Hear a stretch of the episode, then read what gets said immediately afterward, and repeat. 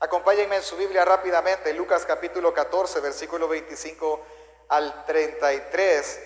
Vamos a estudiar un texto que algunos pues ya lo hemos leído más de alguna vez sin duda, pero lo vamos a estudiar tratando de no pasar por alto ciertos detalles que son muy interesantes en toda la narrativa de Lucas.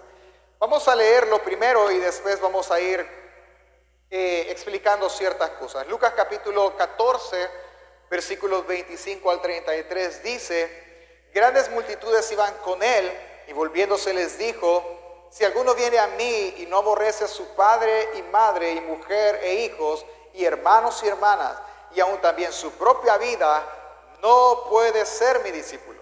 Y el que no lleva su cruz y viene en pos de mí, no puede ser mi discípulo. Porque ¿quién de vosotros queriendo edificar una torre no se sienta primero y calcula los gastos a ver si tiene lo que necesita para acabarla? No sea que después que haya puesto el cimiento no pueda acabarla todos los que lo ven comiencen a hacer burla de él, diciendo, ese hombre comenzó a edificar y no pudo acabar. ¿O qué rey al marchar a la guerra contra otro rey no se sienta primero y considera si puede hacer frente con diez mil al que viene contra él con veinte mil? Y si no puede, cuando el otro está todavía lejos, le envía una embajada y le pide condiciones de paz. Así pues, cualquiera de vosotros que no renuncia a todo lo que posee, no puede ser mi discípulo.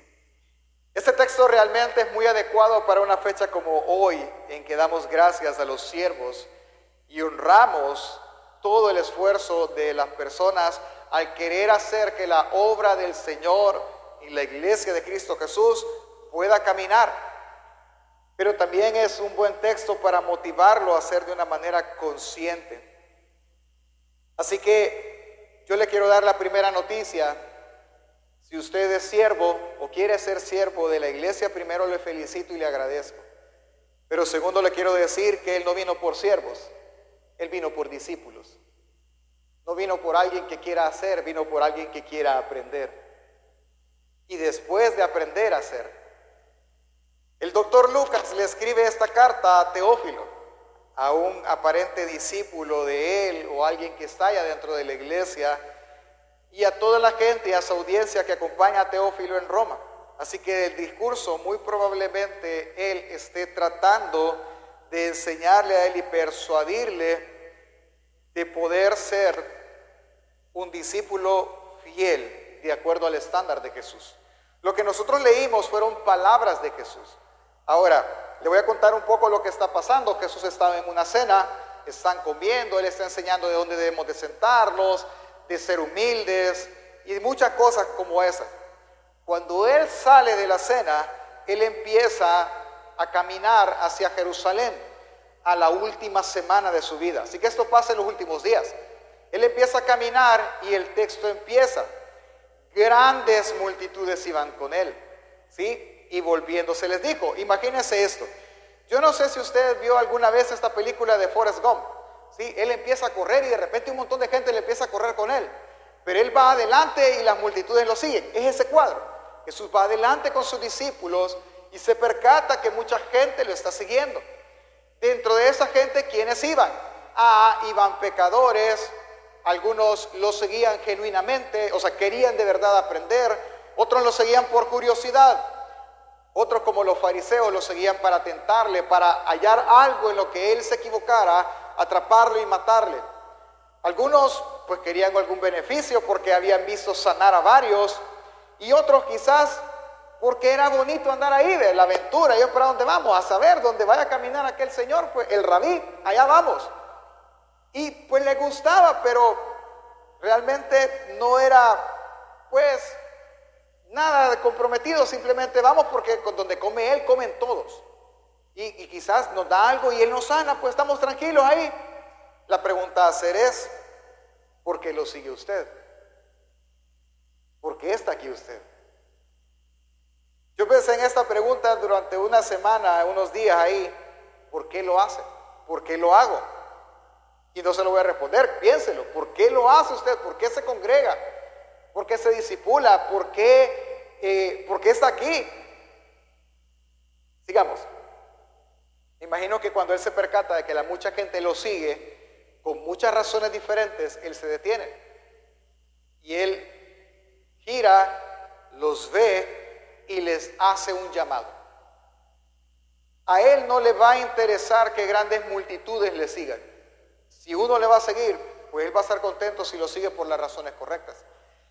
Él viene, se gira, versículos 26 y 27, si alguno viene a mí y no aborrece a su padre y madre y mujer e hijos y hermanos y hermanas y aún también su propia vida, no puede ser mi discípulo. Y el que no lleva su cruz y viene en pos de mí, no puede ser mi discípulo.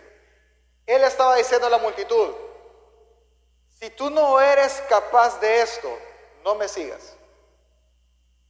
Yo no, no me interesa que me sigan mil, me interesa que me sigan los que quieren seguirme. Este texto es muy hablado por las dos frases, aborrecernos a nosotros mismos y tomar la cruz. Déjeme explicarle. Primero, entendamos algo. A Jesús no le importa que sean millones de personas los que lo siguen o doce o uno. No le importa. Lo que quiere es que quien lo siga pague el precio por seguir, porque no es gratuito. Se paga un precio. ¿Ok? Sigamos. La primero que nosotros debemos de saber es que esta invitación es para todos, para todos los que estamos aquí, pero hay un costo que se debe de pagar. ¿Cuál es el costo? Para ser discípulo de Jesús hay un costo. ¿Cuál es? Costo número uno, debes de aborrecer todo. Es decir, no puedes amar algo más que a Jesús, aun si ese algo es tu propia vida. No lo puedes amar más. Jesús debe de tener la preeminencia de amor dentro de todos nosotros. Nada más puede ser más importante si tú quieres ser su discípulo. Si no, no te preocupes, no lo seas. Da la vuelta y regresa a tu casa. No puedes amarte más a ti de lo que amas a Jesús. No me puedo amar más yo de lo que yo mismo amo a Jesús. Es decir, nada familia, ni esposa, hijo, nada puede ser más importante que Jesús. Y para lo que servimos, ni aún nuestros ministerios no pueden ser más importantes que Él.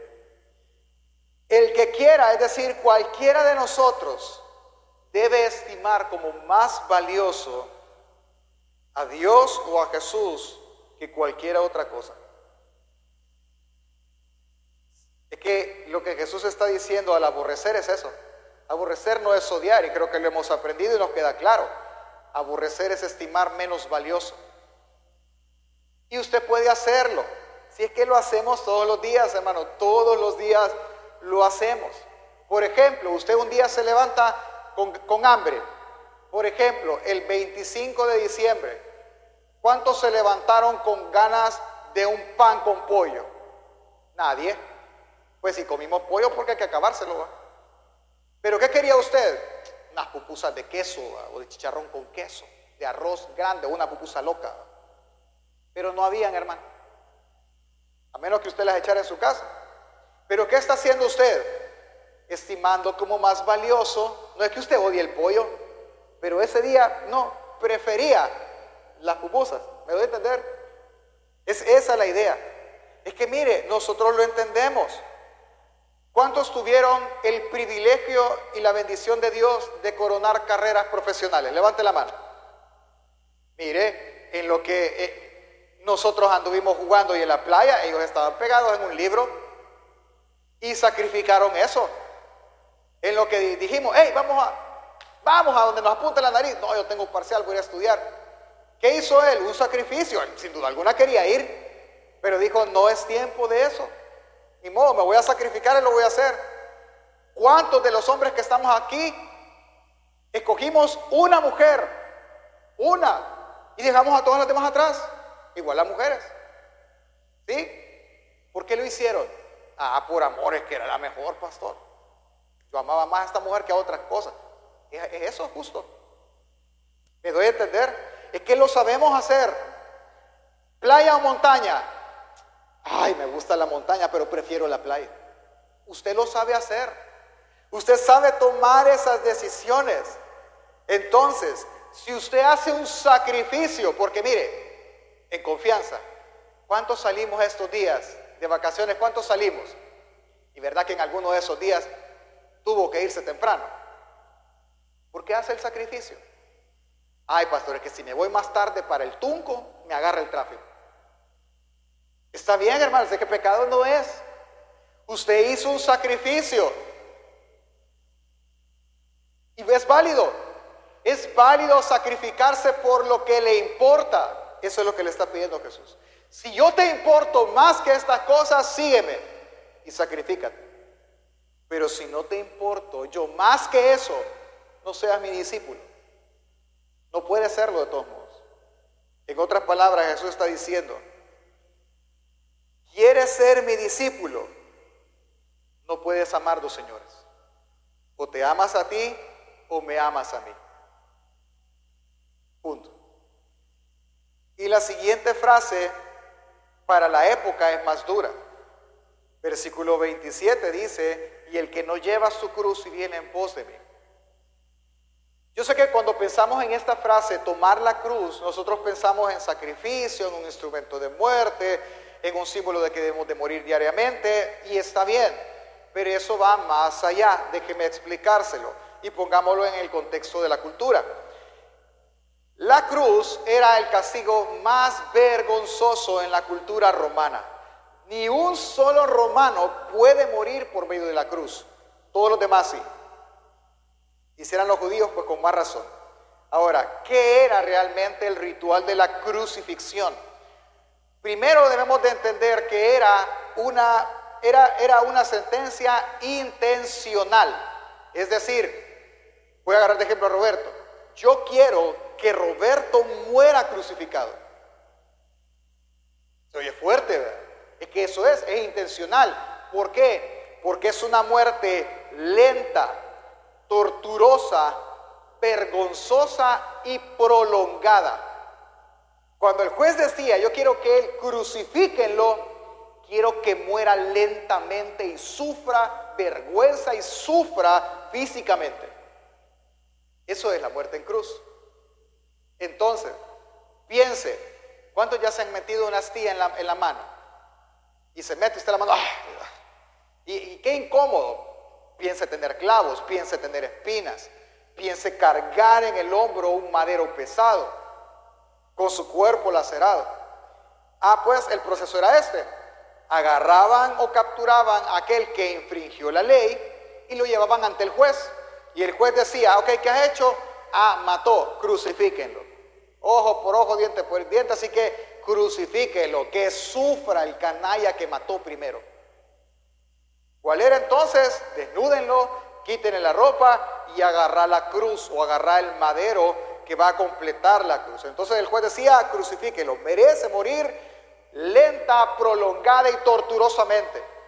Entonces cuando el Señor venía y agarraba la cruz obligadamente, ese era un mensaje que él decía a la comunidad sin decir palabras, sino que con el hecho es que él era obligado a cargar su propio instrumento de muerte, su propio instrumento de ejecución. Y la comunidad entonces entendía que el que iba caminando con ese madero, con esa cruz, merecía eso. Entonces la gente cuando miraba al ladrón, crucifíquenlo, que muera el desgraciado lentamente, que sufra como sufrió la familia. Y cuando lo miraban, el que iba caminando, al recibir ese abucheo, él estaba diciendo obligatoriamente, con la cruz en el hombro, que él era responsable de lo que había hecho. Lo hacían admitirlo obligadamente. Por eso es que cargar una cruz no era eh, algo, ah, voy a cargar esta cruz de aquí a allá, ¿verdad? No, era algo vergonzoso. Por eso es que cuando José, eh, perdón, Simón de Sirene, vio a Jesús y se encontró con la escena de Jesús, le obligaron, dice Mateo, a cargar la cruz. ¿Por qué le obligaron? Porque no era culpa de él. El novio, yo no he hecho nada. ¿Por qué, ¿Por qué la voy a cargar? Ayúdale. Y él en su mente iba a la par de alguien que merecía esa muerte. Sin duda en el camino Él se enamora de la cruz también que Él va cargando y del que, que estaría en la cruz. Tema de otro día. Pero yo quiero que vea que eso es admitir forzosamente y declararse culpable de incumplir la ley. La gente lo consideraba como alguien muerto y a eso se le llamaba la marcha de la muerte. Entonces, ¿qué está diciendo Jesús? Que cualquiera que no esté dispuesto asumir la culpa como pecador, asumir su responsabilidad ante la ley de Dios, sino que se cree igual que valioso que Dios, no puede ser el discípulo.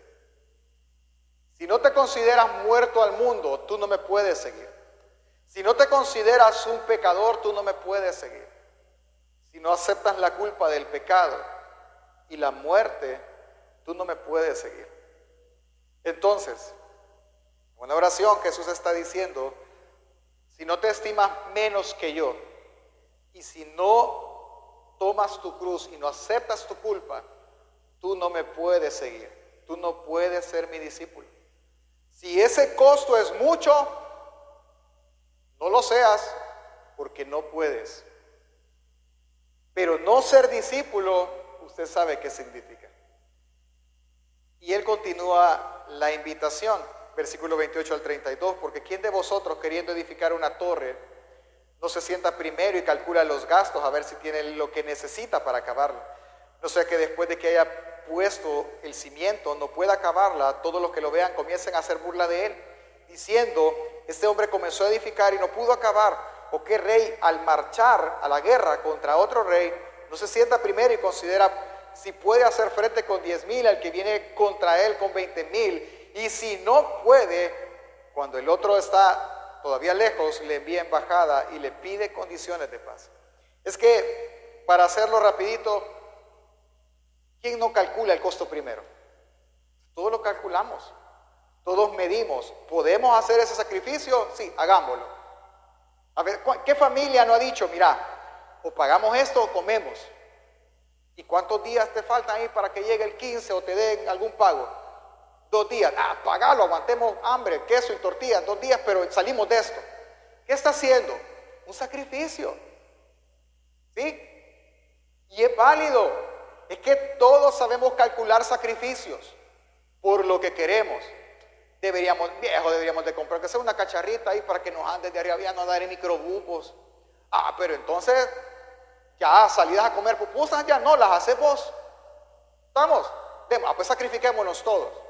Vaya, pues con tal de andar en el carrito. Usted sabe valorar, sabe estimar. Entonces Jesús viene y dice, si tú no calculas el costo de seguirme, no me sigas, porque no vas a poder seguirme. Mira Jesús y no podemos negociar. No, no se puede negociar. Es esta la invitación, punto.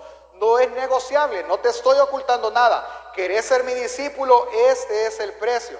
Debes de calcular el costo por lo que puedes decir, si puedo hacerlo o no lo puedo hacer. Pero si no lo puedes hacer, entiende que el costo te está diciendo que tampoco llegarás al reino. Tú lo debes de medir. Lucas mismo dice unos capítulos atrás, en el capítulo 9, verso 62, y Jesús dijo, ninguno que poniendo su mano en el arado mira hacia atrás es apto para el reino de Dios. Es como cuando, cuando van arando, la idea es que el que va arando el surco para la siembra, él no puede estar así, va. Ay, como quisiera ir a la playa con los hermanos, ¿para qué estoy trabajando yo? ¿Por qué? Porque el surco lo va a hacer de lado. No puede. Tienes que estar metido ahí. Y si lo haces con bueyes, tienes que dirigirlo. No puedes ver atrás. No se puede. Hay una ilustración muy bonita. Otro día creo que la comenté, pero se lo voy a comentar ahora. Y es que eh, cuando Alejandro Magno fue y conquistó eh, Asia y todas estas partes, él llega con sus barcos a, a, este lugar. Y cuando todos vieron que el ejército que les esperaba era mayor que el de él, él vio que sus hombres tenían miedo y le dijo a, sus generales, vaya, miren, cada uno de ustedes vaya a darle fuego a esos barcos. Y quemaron sus barcos. Y cuando vieron su ejército que quemaron los barcos, le preguntaron, ¿Y en qué nos vamos a regresar a casa? En los de ellos, le dijo. Así que destruyámoslos. No hay forma. Jesús está diciendo, ¿quieres seguirme? Quema tu barco.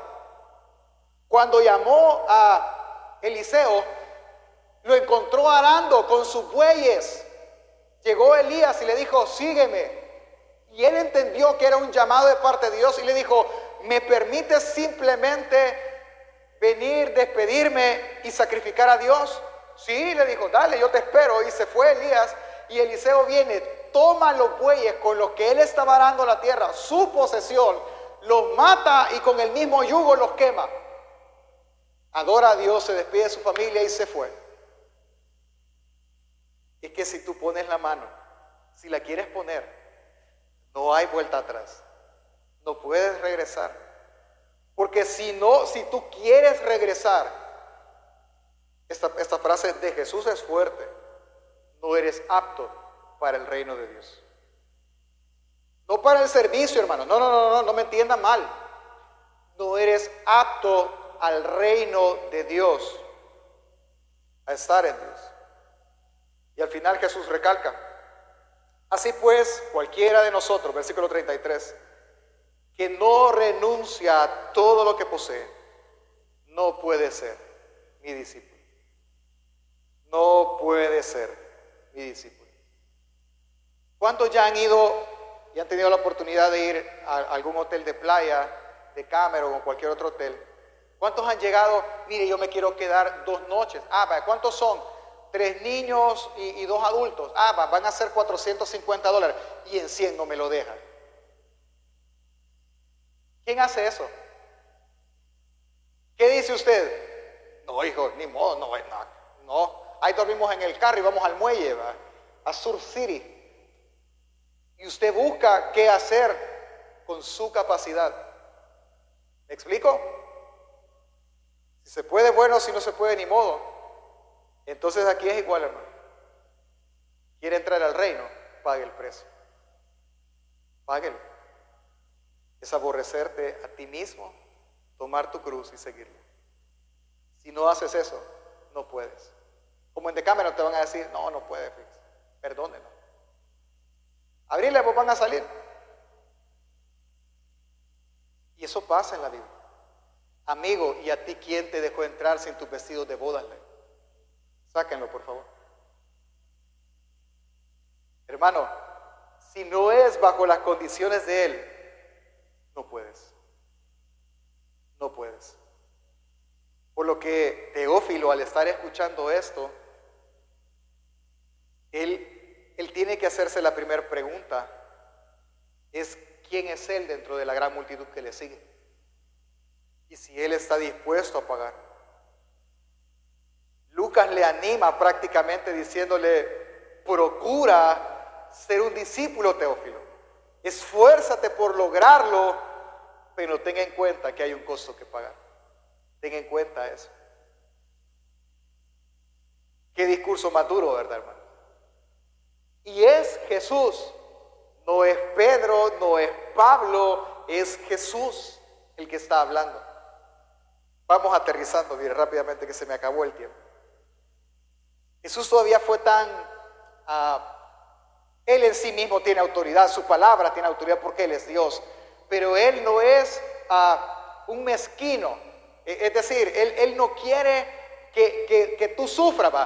Quiero como, no su esposa, no la mía, no su esposo, no, yo como esposo para ella. Otros, sí, otros. Como cuando esposos empleitados dicen, ah, va, este no me quiere hablar, no le voy a hacer cena, que sufra, para que vea. Quiero ver qué hace. Y allá llega el esposo. ¿Hiciste cena? No. Ah, va, está bueno, yo puedo. Y allá está y, ay, que este huevo salió malo. Ay, después limpio. Y la esposa está, ya había yo, se le va a quemar el agua. Y se va la, esposa allá al cuarto a ver tele. Pele, pele, pele, quítate, mono de aquí. Ay, a veces que le hago falta. Eh, pero tiene que topar. Dios no es así de mezquino. La palabra mezquino, yo sé que ustedes la han oído, es la palabra ruin. Qué ruin es este, va. Malo. Dios no es así. Dios no te está pidiendo algo que Él mismo no hizo primero. Dice Filipenses 2 del 5 al 8. Haya pues este sentido, esta actitud que hubo en Cristo Jesús, el cual siendo en forma de Dios, vea la pantalla o su Biblia, no estimó ser igual a Dios como cosa a que aferrarse.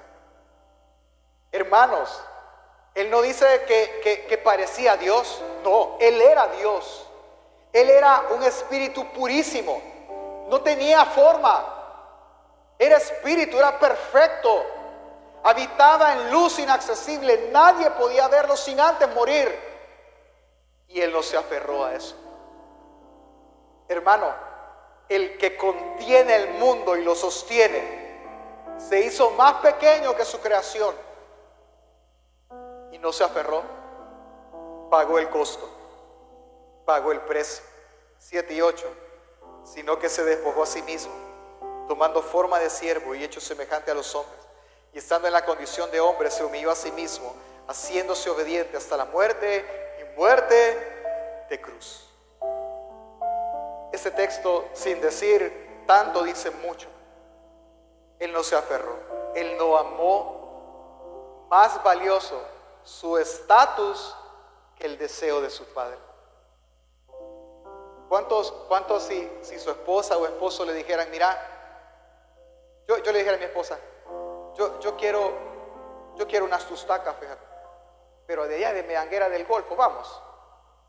Ay, yo sé que me dijera, ay, no, o decirle a Juan que te las traiga. Vamos a ir tres horas, cuatro horas hasta allá, o solo por, solo por dos horas de tus tacas. No. Eh, obviamente no voy a ir por eso. Y me, está diciendo, no vale la pena. No vale la pena eso. El costo es más que lo que yo voy a obtener. Él, dijo, ¿O sigo siendo Dios como mi Padre? ¿O cumplo el deseo de mi Padre? Voy a cumplir voy a hacerlo a Él feliz. Voy a glorificarlo a Él. Hagámoslo, le digo. Y tomó forma de hombre. Se humilló como un siervo. Y murió en una cruz. Cargando Él su propia cruz. El mismo árbol que Él creó fue el instrumento que lo mató. Él pagó el precio por nosotros antes, hermano. Porque Él pagó el precio, hoy nosotros podemos tener vida eterna. Porque Él pagó el precio y nosotros tenemos perdón de pecados. Porque Él pagó el precio y tenemos esperanza de vida eterna. Hoy tenemos justamente en la justicia de Cristo Jesús vida y no un castigo eterno porque Él pagó el precio por nuestro castigo. Él no está pidiendo algo que Él mismo ya no hizo. Él lo hizo primero. Él está pidiendo algo que puede salvarte y darte un mejor futuro y una mejor esperanza. Él está haciendo que tú pongas los ojos en el cielo, en el supremo galardón y no en esta tierra. Es más, yo sé, yo sé que ahorita estás calculando el costo. Yo lo sé, yo lo hice. Pedro lo hizo. ¿Sabe usted que la plática continuó? Ellos siguieron. Y los fariseos lo atacaron y les dijo el hijo pródigo. Y les dijo, es, es que es más valioso encontrar una moneda perdida, quien no la buscara. Es que ya eso viene. Y él empezó a hablar, a hablar. Y cuando entraron a Jerusalén, estaban entre, perdón, entre Samaria y Galilea, se le acercó un hombre y le dijo, ¿qué puedo hacer? Le dijo, para ganar vida eterna. Los mandamientos conocen, ¿Cuántos conocen los mandamientos? No robes, no mates, no hurtes, no hagas esto, no hagas lo otro. Todo eso lo he guardado desde mi juventud. No, hombre, él era de gracia sobre gracia. Él lo sabía. Y le dijo Jesús, se lo leo textualmente en Lucas 18, voy a leer del 21 en adelante. Y él le dijo, todo esto lo he guardado desde mi juventud. Y Jesús oyendo esto le dijo, aún te falta una cosa, siendo rico, Vende todo lo que tienes y dalo a los pobres. Y tendrás tesoros en el cielo. Y ve y sígueme. Él pudo haber sido el discípulo número 13. Pudo haber sido el sucesor de Judas. Pero se fue triste porque tenía mucho que perder, según él. Y él dijo, ay, cuán difícil es que alguien entre en el reino de los cielos si estima más valiosa su vida. Ah, y rapidito saltó Pedro. Señor le dijo, versículo 28 al 30. Y entonces Pedro dijo, he aquí nosotros hemos dejado nuestras posesiones y te hemos seguido. Es como, Pedro es como, Señor, y que yo lo hice, o sea, yo, yo soy macho, yo calculé, dejé todo, mi red, mi familia, y aquí estamos. ¿Y yo qué gano? Versículo 29, de cierto os digo, que no hay nadie, nadie, nadie, ni uno solo que haya dejado casa, padres o hermanos o mujer o hijos por el reino. Es decir, no hay uno solo familia, uno solo no existe que haya aborrecido su cruz, que, que, perdón, que haya aborrecido su vida y tomado su cruz, no hay ni uno solo que no haya de recibir mucho más hoy en este tiempo y en el siglo venidero la vida eterna. No hay ni uno. ¿Qué pudo haber pensado Pedro? Ya la hice. Yo tengo una pregunta que hacerle. No me mienta. ¿Sí? Cuando usted lee que no haya recibido mucho más en este siglo, hermano, sinceramente, ¿en qué piensa usted? Esa casita Dios me la va a regalar entonces. Yo voy a ser fiel. Ese carrito que tanto anhelo, Dios me... No, hermano. Yo me hice, ayer me hice esa pregunta. ¿Y qué es eso? ¿Qué es mucho más hoy? Y yo me sorprendí, hermano. Porque la pregunta la tiene que responder Pedro. La pregunta es respondida en Pedro. Porque aquí Pedro es el que el único que está diciendo, ¿y yo qué gano? Voy a hacer la pregunta. ¿Acaso Pedro tuvo mil caballos? No. No tenía ni dónde poner la cabeza como Jesús. ¿Acaso Pedro tenía mucho dinero? No, si quien lo andaba era, Judas y se lo robaba. ¿Acaso Pedro tuvo posesiones, tuvo una flota de barcos? No. Jesús mintió, pastor. No, no, no, no, no. Jesús le dio mucho más en este tiempo. ¿Cuándo? ¿Dónde? ¿El qué? Le hizo apóstol.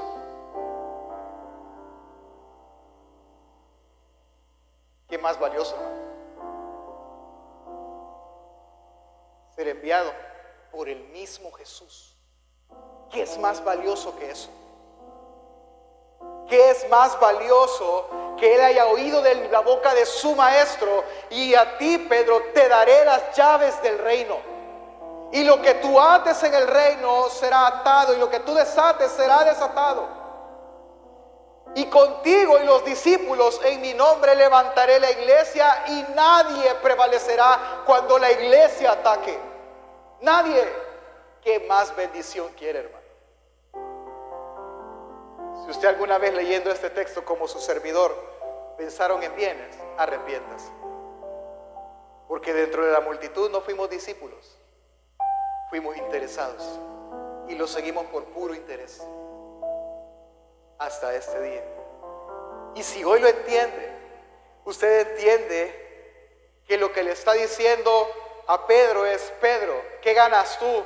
Hoy serás mi discípulo y mañana serás mi siervo y pasado mañana serás mi amigo, porque mis amigos saben lo que mi Padre desea. Si eso no es valioso, familia, sacúdase el polvo y váyase a su casa. Pero junto con eso, usted despreciará la vida eterna en el siglo venidero. El llamado está hecho. Por lo tanto, hermano, síguele. Aborrece tu vida. Toma tu cruz cada día porque Él es digno de eso. Él es digno. ¿Por qué lo hacemos? Porque Él es digno, familia. No tengas miedo de renunciar a tus deleites. Son deleites temporales, pero la vida es eterna. No tengas miedo a abandonar lo que hoy importa. Él no te dejará desprovisto de todo lo que para este mundo necesitas. Él te cuidará siempre. No tengas miedo a eso. Aborrece tu vida. Acepta tu condición y tu culpabilidad siendo, teniendo la oportunidad de ser perdonado por el mismo Dios. Porque Él perdona hasta el más grande pecador. Hazlo porque Él es digno de que lo hagamos. Si yo lo quisiera aplicar rápidamente para terminar, primero te diría, como pastor, yo estoy agradecido de verdad con Dios porque tú seas parte de Iglesia Gracia sobre Gracia en esta ciudad. Que seas parte de tu iglesia. Yo estoy agradecido con Dios. Que tú seas siervo de esta iglesia local. Por los diáconos, yo estoy agradecido con Dios. Con aquellas personas que de repente me dicen, pastor, yo no puedo servir, pero yo quiero ayudar, tome. Yo estoy agradecido con Dios. Porque Dios te puso acá. Pero hermano, Él no vino por siervos. Él vino por discípulos. Él quiere discípulos. Así que, sé discípulo primero. Sé un seguidor comprometido con su palabra y con su vida. Toma tu cruz, menosprecia tu vida y síguele. Ser discípulo es uno que aprende y sigue las enseñanzas. Tú aprendiste a hacer huevo y no lo volviste a hacer igual. Tú aprendiste algún arte, alguna cosa y lo aplicaste. Y de eso quizás hoy te lucras y está bien. Ve, aprende de Jesús y aplica sus enseñanzas entonces. Un discípulo es uno que en fe actúa. Y esto es bonito. Hermanas casadas, levante la mano. ¿Por qué se casó? Dígalo, por fe, pastor. Sí, es que le dijo, recuerden ese momento, yo no sé cómo le pidieron matrimonio, recuerda, ¿te quieres casar conmigo? Hermano, ¿acaso tenía usted a, Roque, a Rockefeller enfrente? ¿A un Simán? ¿A uno de las trece familias? Iba a decir un Girola, pero la hermana Dalia sí, no aplicaba. ¿Me, ¿Me doy a entender? ¿Qué tenía él que ofrecer? Dígalo fuerte, nada. ¿Y cómo se casó entonces? Por fe. Por fe en él. Mi esposa por fe en mí. ¿Qué tenía yo? Una banda dominguera. Ya. Hermano, pero quien te está diciendo, hey, sígueme es el dueño del oro y la plata, del mundo y de su plenitud. ¿Por qué tienes miedo? A menospreciar lo que ni siquiera con tu esfuerzo, sino aquello que por gracia y misericordia Él te dio. ¿Cuál es el miedo? ¿Cuál es el miedo a dejar de trabajar un día? A dejar de vender un día. Horas, ni siquiera es el día completo. Sé un discípulo y actúa en fe a Él, siguiendo su voluntad. Porque un discípulo es el que tiene una obediencia activa. Él obedece todo el tiempo, sin importar lo que es complejo. Dos, evalúa el costo, sin duda alguna. Pero el beneficio es eterno, hermano. Es eterno. Tres, sé un discípulo antes que un siervo. El discípulo ama a Dios más que a sí mismo. No puedes ser siervo de Dios si tú no amas a Dios primero. Así que, entiende, sé un discípulo. Ama sus enseñanzas. Obedece sus enseñanzas. Discípulate. Exige, escucha lo que le voy a decir. Exígele a tu diácono que te enseñe las profundidades de Dios. Y ama a Dios. Y por cuarto, piensa así. ¿Cuántos hombres hay acá? Lo que les he enseñado, hermanos, hoy, no voy a atribuirme el mérito, no. Yo lo aprendí de una persona que se llama Steve Lawson Jr., que es el libro con el que todos los hombres están discipulando. yo no, ah, vaya, vuelvan a empezar si quieren. Yo le dije a mi esposa, este libro está hermoso. Solo ayer, hermano, solo ayer yo lo agarré, yo leía y leía y decía, yo tengo que escribir la prédica. Yo seguía leyendo y leyendo. Y encontré algo muy hermoso. Vean la pantalla, no sé si está Juan, ¿sí? Vean la pantalla conmigo y sígame. Es el poema un discípulo. Dice, la suerte está echada, he cruzado la línea, la decisión está tomada. Soy un discípulo de Jesucristo. No miraré hacia atrás, no renunciaré, no me detendré, no retrocederé, ni me quedaré quieto. Ya no necesito preeminencia, prosperidad, posición, ascensos, aplausos o popularidad. No necesito tener razón, ser el primero, estar arriba, ser reconocido, alabado, considerado o recompensado. Ahora vivo por fe. Mi rumbo ha sido fijado. Mi paso es rápido, mi meta es el cielo, mi camino es estrecho, mi andar es difícil, mis compañeros son pocos, mi guía es confiable, mi misión es clara. No puedo ser comprado, disuadido, atraído, relegado, diluido o retrasado. No me acobardaré ante el sacrificio, no vacilaré ante la adversidad, no negociaré en la mesa del enemigo, no reflexionaré en el remazo de la popularidad, ni pagaré en el laberinto de la mediocridad. No me rendiré, no retrocederé, renunciaré, ni me callaré hasta que haya orado, predicado, meditado y mantenido la causa de Cristo. Soy un discípulo de Jesucristo.